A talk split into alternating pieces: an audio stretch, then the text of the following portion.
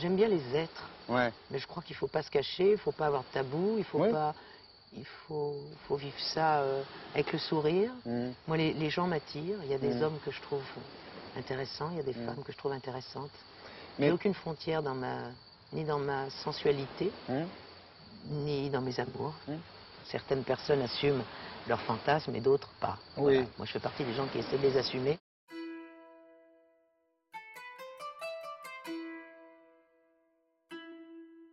Catherine Lara, ça fait une. Muriel Robin, deux. Amélie Mauresmo, trois. Et vous, vous en connaissez d'autres? Oui, je veux dire des femmes célèbres et françaises qui aiment les femmes. Le but de ce podcast, c'est de leur donner la parole à ces femmes qui aiment des femmes et qu'elles partagent avec vous leurs histoires le temps d'un épisode. Leur point commun?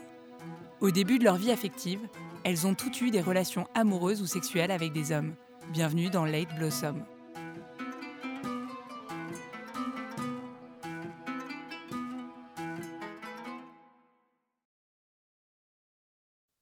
Arrive-t-il de frissonner d'émotion en y repensant? À ce souvenir pourtant si lointain? Il est des premières fois qui n'en sont pas vraiment, mais qui vous marquent à vie. Une petite moustache dessinée au-dessus des lèvres, en costume de Charlie Chaplin, alors que le soleil se lève sur la campagne, Sophie embrasse une femme. Son récit s'intitule Fleurir tardivement, comme un message, une lettre pour qui voudra bien la lire et la relire. Quand j'ai découvert le podcast Late Blossom, j'ai été un peu interpellée par sa phrase d'accroche. Le point commun de ces femmes qui aiment les femmes et qui sont prêtes à se raconter, ce serait d'avoir été avec des hommes avant Pourquoi, dans le concept même de donner la parole à des femmes qui assument leur homosexualité, le point de départ, c'est les hommes? On poserait jamais la question à un hétéro de savoir s'il a été homo avant de vivre son hétérosexualité. Pour moi, le point commun de celles qui avaient accepté de parler de leur histoire, c'était de désirer les femmes, d'en avoir pris conscience et d'être parvenues à l'assumer c'est-à-dire de le vivre dans une société où la majorité des couples qui nous entourent sont hétéros, mais pas comme si le fait d'avoir été hétéro soi-même était un passage obligé. Et pourtant, quand on commence à parler librement avec des lesbiennes, on se rend compte que la majorité d'entre elles a d'abord été avec des hommes. Les couples qu'on avait en modèle dans les générations précédentes et les couples qui se construisaient autour de nous étaient hétéros. Et pour beaucoup d'entre nous, on n'a pas entendu quand on était enfant ou ado qu'on avait le choix, qu'on avait le droit. En fait, tout simplement que c'était possible d'aimer les filles. Et donc c'est vrai que dans bien des cas, la découverte de la sexualité s'est faite avec des hommes. La bonne nouvelle, c'est que les choses changent aujourd'hui. Les lesbiennes commencent à être visibles et plus représentées dans les médias. Mais c'est relativement récent. On a grandi sans entendre qu'il y avait une autre voie possible. En fait, le postulat de base, c'est qu'on a atterri et qu'on s'est construit dans une société très hétéronormée. C'est pas tant d'avoir été avec des hommes le point commun, c'est bien plus d'avoir fait comme les autres. C'est d'avoir, consciemment ou pas d'ailleurs, contraint sa découverte du sentiment amoureux de ses émois, de ses désirs et de sa sexualité, en composant avec une dissonance. Faire comme les autres plutôt qu'écouter ce qui se passait à l'intérieur de nous. Qui ait eu ou pas un passage par l'hétérosexualité au début du chemin amoureux, être homo, c'est précisément ne pas être hétéro. Et ça passe par faire son coming out. Faut pas croire, hein, on s'en passerait bien. On préférerait vraiment être ce qu'on est sans même que ça soit un sujet. Et puis faut pas croire non plus qu'on en a débarrassé une fois que c'est fait. Non, non, tu te trimbales pour toujours. Et c'est à toi de faire en sorte que ça soit pas un sujet. Donc bref, tout ça pour dire qu'il me semble que ce qui lie les femmes qui aiment les femmes, c'est le fait de l'assumer. Et ça, parfois, ça prend du temps.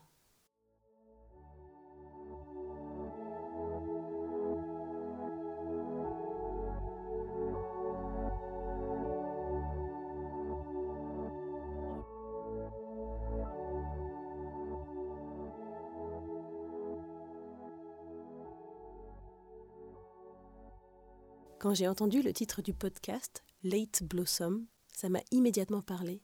C'est venu faire résonner quelque chose chez moi, et je me suis dit que je ne devais pas être la seule à avoir cette sensation d'avoir fleuri tardivement. Il y a quelque chose qui m'obsède, c'est l'impression d'avoir perdu du temps. Je sais aujourd'hui que c'est pas vrai, que c'était pas du temps perdu, que c'était peut-être même une chance, mais c'est une idée qui vient encore souvent m'embêter. D'où ça peut venir une ombre pareille? Forcément, de loin, ça oblige à regarder en arrière. Je me souviens d'une fille en primaire qui s'appelait Myrtille. Ça s'oublie pas, un prénom pareil. On était petites, c'était en CP ou en CE1, et il y a eu quelques fois avec Myrtille où, à la récré, on se disait Viens, on va jouer à l'amour. Et on allait dans les toilettes, et je me rappelle pas bien de ce qui s'y passait, mais on se racontait des histoires, on jouait, Il y avait des gestes, il y avait des bisous, et c'était doux. Quand j'y repense, sans même savoir ce qu'on faisait, est-ce qu'on se cachait pas déjà? Je me souviens de mon premier baiser. C'était un garçon, c'était en colo, c'était agréable. J'ai toujours pensé que c'était ça mon premier baiser. Mais en fait, non, il y avait eu Myrtille avant, et j'avais comme effacé ça de ma mémoire. J'ai des souvenirs de vacances aussi. Dans mon enfance, j'ai eu la chance d'aller tous les étés à San Francisco, parce que je suis franco-américaine et que la moitié de ma famille vit là-bas. On faisait des échanges d'appartements et on est allé plusieurs fois dans le quartier de Castro. Dans les rues, il y avait des drapeaux arc-en-ciel partout. Je savais que ça voulait dire quelque chose, mais je ne savais pas bien quoi. Dans les vitrines des magasins, sur les photos collées aux fenêtres des bars, sur les affiches de films ou de spectacles, dans les journaux, et surtout dans la rue, il y avait des couples de femmes et des couples d'hommes. Mes parents ont bien dû nous dire qu'on était dans le quartier gay, mais j'ai pas le souvenir qu'ils nous aient expliqué ce que ça voulait dire et pourquoi ce quartier était si spécial. Là-bas, il y avait une atmosphère particulière et ça me faisait quelque chose. Je comprenais pas quoi, mais je ressentais des choses. C'était comme une électricité. Dans un des appartes où on a été, il y avait une photo de deux filles qui s'embrassaient sur la bouche. Je m'en souviens encore et je pense que j'ai dû la regarder des heures plantée devant. Parmi les amis de mes parents là-bas, il y avait Jean-Claude et Nick. On les voyait quand on allait à San Francisco ou quand ils venaient à Paris. Jean-Claude est jamais revenu vivre en France parce qu'il est tombé amoureux de la Californie, mais surtout parce qu'il est tombé amoureux de Nick. Rien ne nous a jamais été expliqué. C'était comme ça. Dans ma famille, la communication, ça n'a jamais été notre point fort. Mais c'est aussi parce qu'en fait, là-bas, c'était, et surtout c'était déjà, tout simplement normal que deux hommes vivent ensemble. Il y avait quelques couples homosexuels dans les amis de mes parents, à Paris aussi. Ils avaient l'air heureux, ces couples. Ils n'avaient pas d'enfants. Rien n'était dit, mais je savais que ça pouvait exister. Voilà en tout cas ce que je percevais. Étonnamment, c'était que des hommes. Il n'y avait pas de couple de femmes. Ou alors, est-ce qu'il y en avait, mais qu'elles étaient discrètes au point d'être invisibles? Je me souviens d'une nuit où j'ai dormi chez ma meilleure amie d'enfance et où, comme à chaque fois, on dormait ensemble sur un grand matelas posé au sol. Cette nuit-là, on s'est rapprochés, on s'est cherchés, on s'est découvertes, on a beaucoup ri. On a fait tellement de bruit que son père est venu nous engueuler et j'ai eu la peur de ma vie qui nous sépare et qui découvre qu'on était nus sous les couvertures.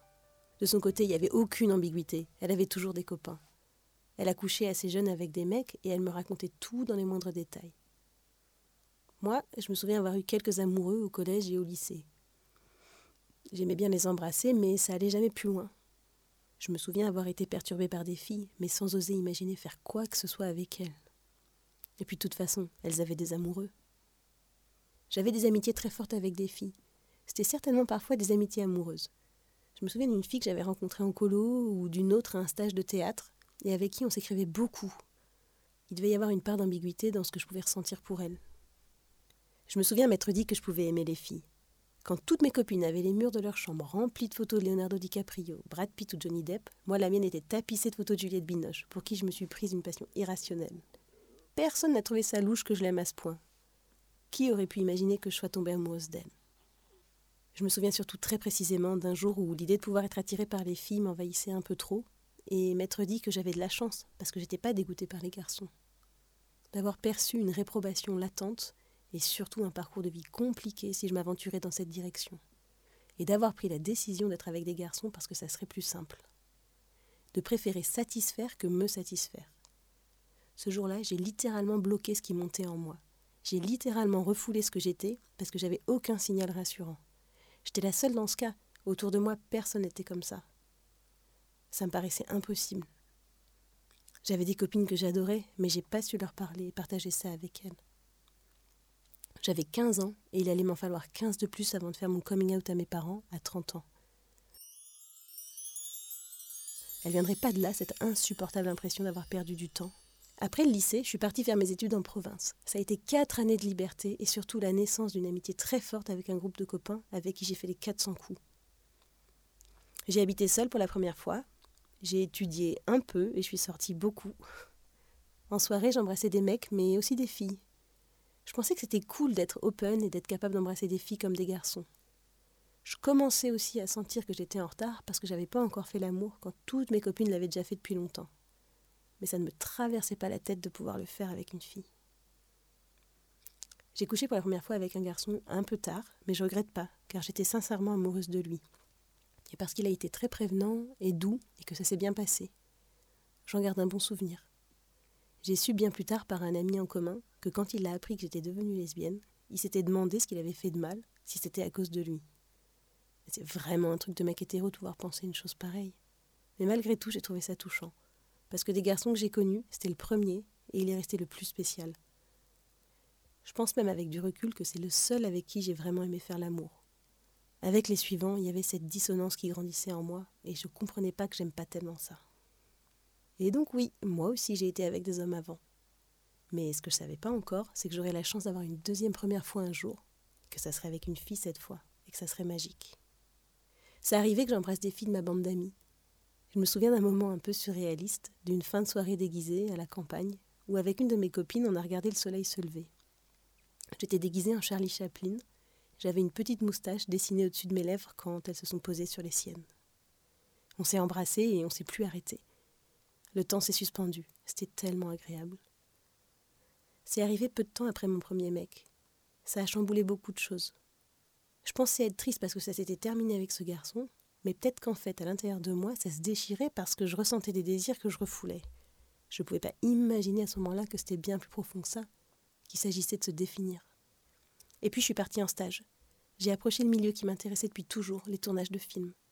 J'ai découvert un univers professionnel atypique, libre et ouvert, où on partage des moments de vie courts mais très intenses. Je me suis sentie bien parmi tous ces intermittents que je rencontrais, qu'il s'agisse d'artistes ou de techniciens. Et là, j'en ai vu enfin des lesbiennes et des homos, des gens qui se présentaient et qui étaient acceptés tels qu'ils étaient.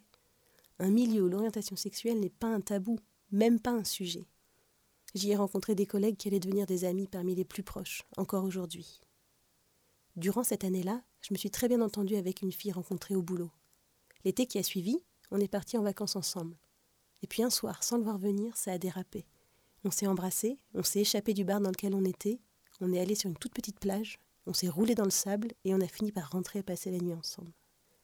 J'ai couché pour la première fois avec une fille et elle aussi. C'était l'inconnu total et pourtant c'était tellement doux, tellement fluide, tellement naturel.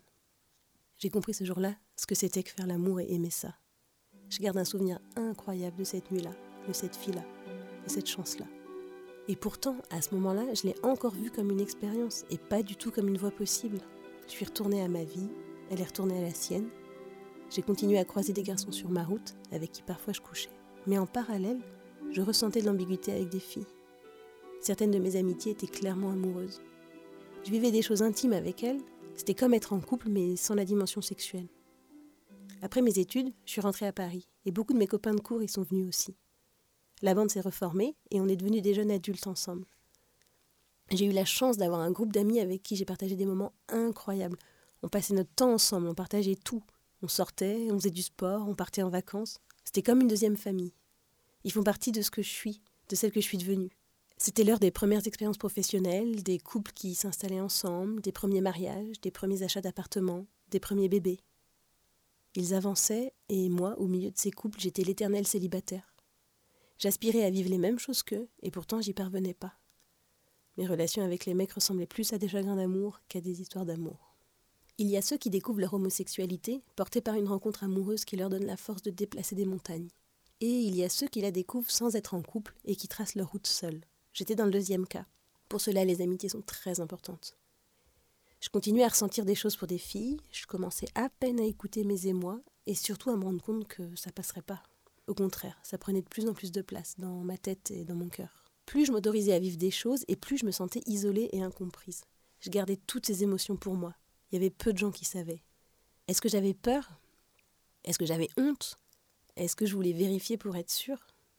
Il y a eu ensuite quelques événements déterminants qui ont accéléré les choses. Il y a d'abord eu cette fille rencontrée en tournage. Elle m'a tiré à m'en faire perdre mes moyens. Il y a eu la tornade qu'elle a déchaînée en moi.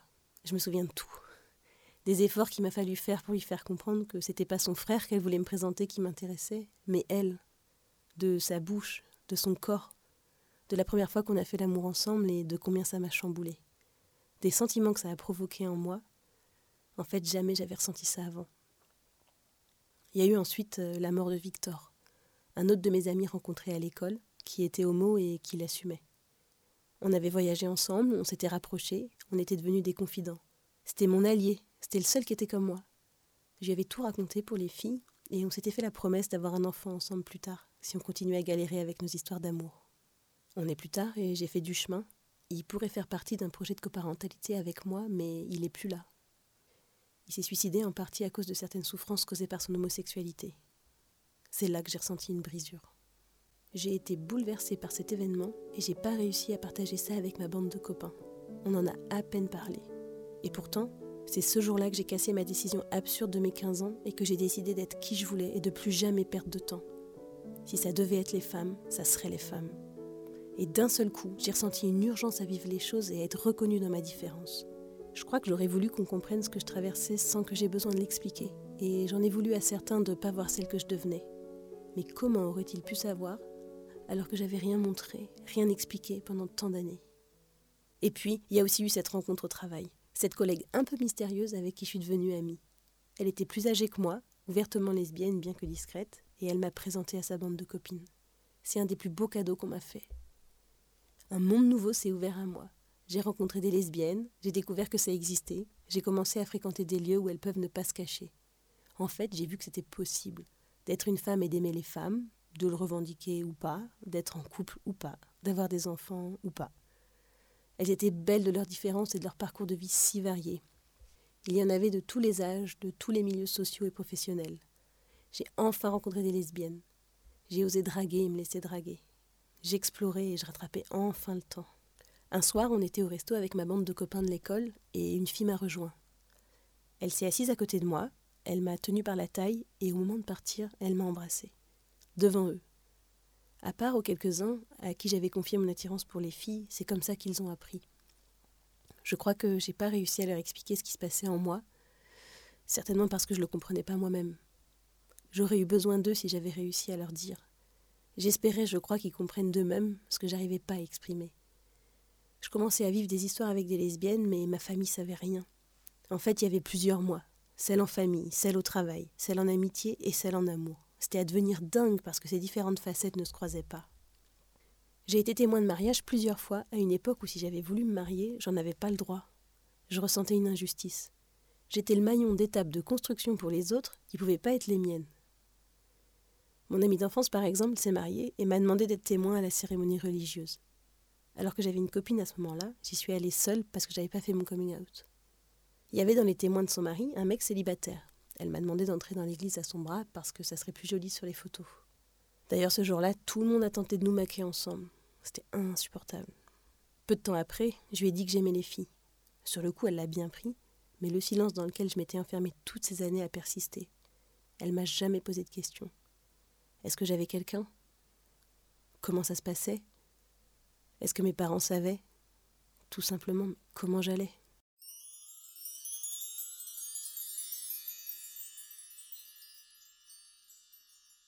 Il y a eu plusieurs mariages dans mon groupe de copains d'école aussi. Je progressais doucement et j'ai réussi à aller accompagner de ma copine à l'un de ces mariages. Pour la première fois, j'étais moi aussi en couple et j'assumais d'être avec une fille. La photographe nous a prises en photo comme les autres. Je crois que j'avais besoin de le voir pour le croire et j'ai demandé à ma pote de m'envoyer les photos de son mariage. Quand elle m'a envoyé le transfert, j'étais sur les photos de groupe avec ma copine, mais il n'y avait pas les photos qui avaient été faites juste d'elle et moi. Il n'y avait pas les photos de mon couple. Alors, c'est vrai que ça faisait pas très longtemps que j'étais avec elle et que mon histoire avec elle se terminerait peu de temps après, mais pourtant c'était tellement important pour moi. Et puis, il y a eu la période trouble des débats qui ont précédé la loi du mariage pour tous l'homosexualité est devenue un sujet de société. Tout le monde se permettait de donner son avis alors que ça ne les concernait pas. Il y a eu la déferlante violente de la manif pour tous, et une colère sourde a commencé à monter en moi. J'ai trouvé la force d'aller manifester et de prendre position contre ce qui me semblait être une injustice, de me montrer en public alors que j'avais pas encore réussi à parler à mes parents. Je suis allée dans les cortèges avec les filles de ma bande de copines lesbiennes, et mes copains hétéros sont pas venus manifester. Je leur ai certainement pas demandé clairement de le faire. J'ai compris l'importance du groupe pour se construire et j'ai eu la maladresse, je crois, de comparer mes deux bandes d'amis. Mais c'est comme pour une histoire d'amour.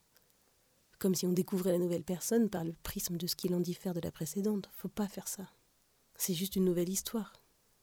J'aurais tellement aimé que ces deux pans de ma vie se rencontrent et cohabitent, que mes copains hétéros connaissent cette autre partie de ma vie et ce que je vivais avec mon groupe d'amis lesbiennes. Et puis, l'été de mes 30 ans, avec le soutien de ma sœur, j'ai trouvé la force de faire mon coming out à mes parents. Quand je suis repartie de chez ma mère ce jour-là, mes jambes tremblaient, mon cœur battait. J'avais l'impression que mes poumons s'ouvraient et accueillaient l'air dont il manquait tellement. J'ai envoyé un texto pour l'annoncer à l'une de mes copines dont j'étais proche dans le groupe de l'école. Pour moi, c'était le début du reste de ma vie. Et elle, elle m'a répondu Cool. Et là, j'ai mesuré le fossé qui s'était creusé. Et puis, il y a eu ma première grande histoire d'amour.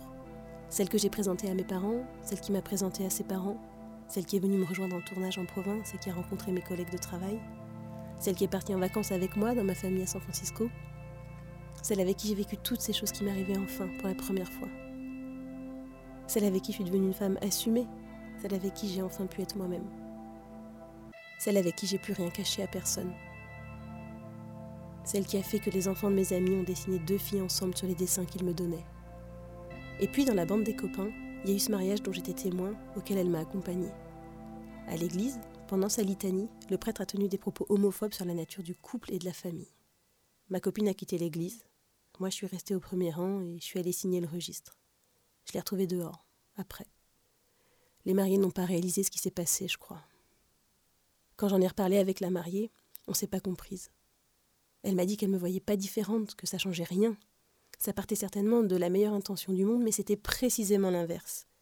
J'avais envie de lui crier de voir ma différence, de voir comme tout ce que je traversais me renvoyait que j'étais pas comme les autres, pas comme eux, que ça teinte tout et tout le temps, que je peux pas toujours prendre la main de ma copine dans la rue, que je peux pas l'embrasser n'importe où, qu'il faut le préciser à ses voisins, à ses collègues, aux gens qu'on rencontre, qu'il y a des regards, qu'il y a des questions, il se passait plein de belles choses, mais j'étais pas suffisamment apaisée pour pas venir à expliquer que plutôt que de nier la différence, j'avais besoin qu'on la reconnaisse. Et on s'est fâché. J'ai appris ce jour-là que plus douloureux encore qu'une rupture amoureuse, il y avait la rupture amicale. Avec elle d'abord, puis petit à petit avec le reste du groupe aussi. De temps en temps, par les réseaux sociaux, j'ai des nouvelles d'eux. J'ai l'impression de les connaître par cœur et en même temps de plus les connaître. Je sais que je les aime profondément et qu'ils ont contribué à ce que je suis devenue, peut-être même par nos incompréhensions. Je les aime autant qu'ils me manquent et qu'on s'est éloignés. Par la suite, grâce à mes copines lesbiennes, j'ai rencontré et intégré une équipe de foot féminin. Alors oui, dit comme ça, ça peut paraître un peu cliché, j'avoue. Mais on partage bien plus que le sport. Ce qui caractérise les filles qui composent cette équipe, c'est précisément leur diversité. La majorité d'entre elles sont lesbiennes, mais pas que, et il y a tous les âges, tous les profils. C'est vraiment la rencontre de parcours de vie différents. Et c'est un groupe qui est guidé par euh, l'ouverture, la bienveillance, la tolérance. Les tournois auxquels on participe, par exemple, sont engagés et luttent contre les discriminations. Les amis des membres de cette équipe sont homo, hétéro, bi, trans, certains avec des enfants, on est grâce à la PMA et à la GPA. Et ça fait du bien de voir tout ça. Le jour où je suis venue au stade pour jouer avec elles pour la première fois, j'aurais jamais pu penser qu'elles allaient changer ma vie et qu'elles allaient devenir si importantes pour moi. Quand il y a un an environ, je leur ai parlé de quelque chose qui me heurtait, elles se sont mobilisées avec moi. Avec la question de l'ouverture de la PMA à toutes les femmes, les messages de la manif pour tous tagués par terre, comme ceux vus à l'époque de la loi du mariage pour tous, sont réapparus sur les trottoirs de Paris. Dans mon quotidien, c'était devenu une agression et j'en pouvais plus de voir ces pochoirs sur les trottoirs. Mais vous réagiriez pas, vous, si tous les 20 mètres vous voyez par terre? Toi là, l'hétéro, fais pas de bébé. Toi là, t'as pas ce qu'il faut pour être parent. Toi tu peux, toi tu peux pas. Non mais ça va deux minutes de dicter à l'autre ce qu'il doit faire selon les codes traditionnels, patriarcaux, hétéronormés. Chacun est libre de penser ce qu'il veut, mais pas de l'exprimer n'importe où et n'importe comment. Sérieusement, si tout le monde faisait ça, on verrait plus le bitume. Alors je me suis demandé ce qu'on pouvait faire et comment répondre d'une manière qui permette une prise de conscience et une réflexion. Et on a commencé à recouvrir les messages homophobes au sol par des pochoirs en forme de cœur. Cette initiative, qui est partie d'une action spontanée, a reçu beaucoup de soutien et le collectif qu'on a nommé Pochoir pour tous a grandi et s'est organisé petit à petit. On a alerté la mairie de Paris qui nous a répondu et qui s'est engagée à réagir. Grâce aux réseaux sociaux, on explique notre action et on informe sur les questions de société LGBT et les situations discriminantes. Je me bats à mon niveau pour l'égalité des droits aujourd'hui, en 2019 en France, et pour pouvoir avoir un enfant légalement dans mon pays grâce au recours à la PMA ce qui est pour l'instant réservé aux femmes hétérosexuelles en couple. J'ai eu la confirmation qu'on était plus forte à plusieurs et qu'on pouvait tout agir à notre niveau. Voilà, aujourd'hui j'ai 35 ans, je suis lesbienne et je l'assume. Le temps n'est jamais perdu. On trace sa route, on se connaît de mieux en mieux et on devient soi.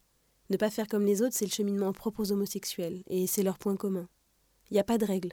Certains y parviennent jeunes, certains y parviennent vite, pour d'autres c'est plus long. Alors, perdre du temps ou fleurir sur le tard, ça veut dire quoi? C'est par rapport à quoi? Mais je vous le donne en mille, c'est par rapport à la norme. Et c'est quoi la norme? C'est ce que la majorité fait, c'est ce qu'une société entretient comme code, c'est ce que la tradition nous a inculqué, c'est le modèle familial dans lequel on a grandi. Et même si on vit vraiment un moment passionnant où le couple et la famille n'ont jamais autant évolué et été amenés à enfin être repensés, la norme pour une femme aujourd'hui, c'est quoi? C'est de rencontrer un homme, de se marier avec lui ou pas, et de faire des enfants. Ça ne veut pas dire que c'est bien ou que c'est pas bien, ça veut juste dire que c'est le chemin majoritaire, et qu'en fait il en existe plein d'autres, et que parfois quand on s'aventure sur ces autres chemins, on doit rompre avec des choses que pourtant on aimait bien sur ce premier chemin, mais qui nous empêchaient d'être complètement nous-mêmes. Et la norme, c'est pas la même pour tout le monde.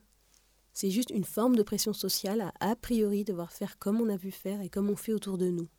Elle est donc très variable, d'un milieu social à un autre, euh, d'un lieu géographique à un autre, d'une culture à une autre, c'est pas les mêmes enjeux qui taraudent les femmes.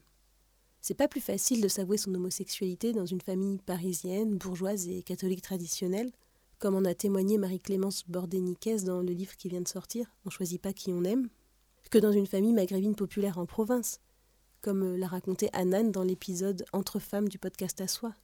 Devenir lesbienne, c'est s'affranchir de ce qu'on attendait de nous, ou de ce qu'on nous a laissé penser qu'on attendait de nous. Dans les livres pour enfants, les princesses rencontrent des princes, et c'est le beau qui embrasse la belle pour qu'elle se réveille.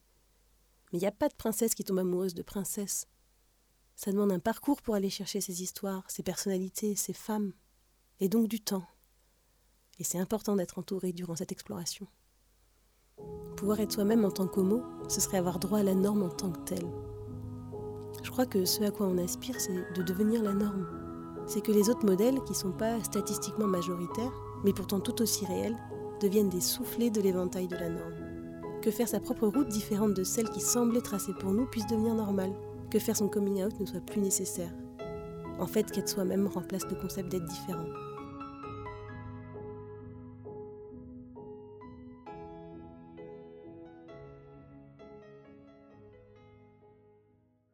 Vous venez d'écouter Late Blossom, une production originale House of Podcast. Cet épisode a été réalisé par les équipes de Opso Productions. Late Blossom est disponible sur toutes les plateformes d'écoute de podcasts comme Spotify, Toutac, Apple Podcasts, SoundCloud ou encore Google Podcasts. Je suis Elisabeth Chaudière. Si vous avez envie de partager votre histoire, écrivez-nous à l'adresse lateblossom at houseofpodcast avec un s.com. Vous pouvez également nous suivre sur les réseaux sociaux at Late Blossom Podcast. Une dernière chose, si vous avez aimé cet épisode, couvrez-nous d'étoiles sur iTunes, 5 de préférence. Merci pour votre écoute et à très vite.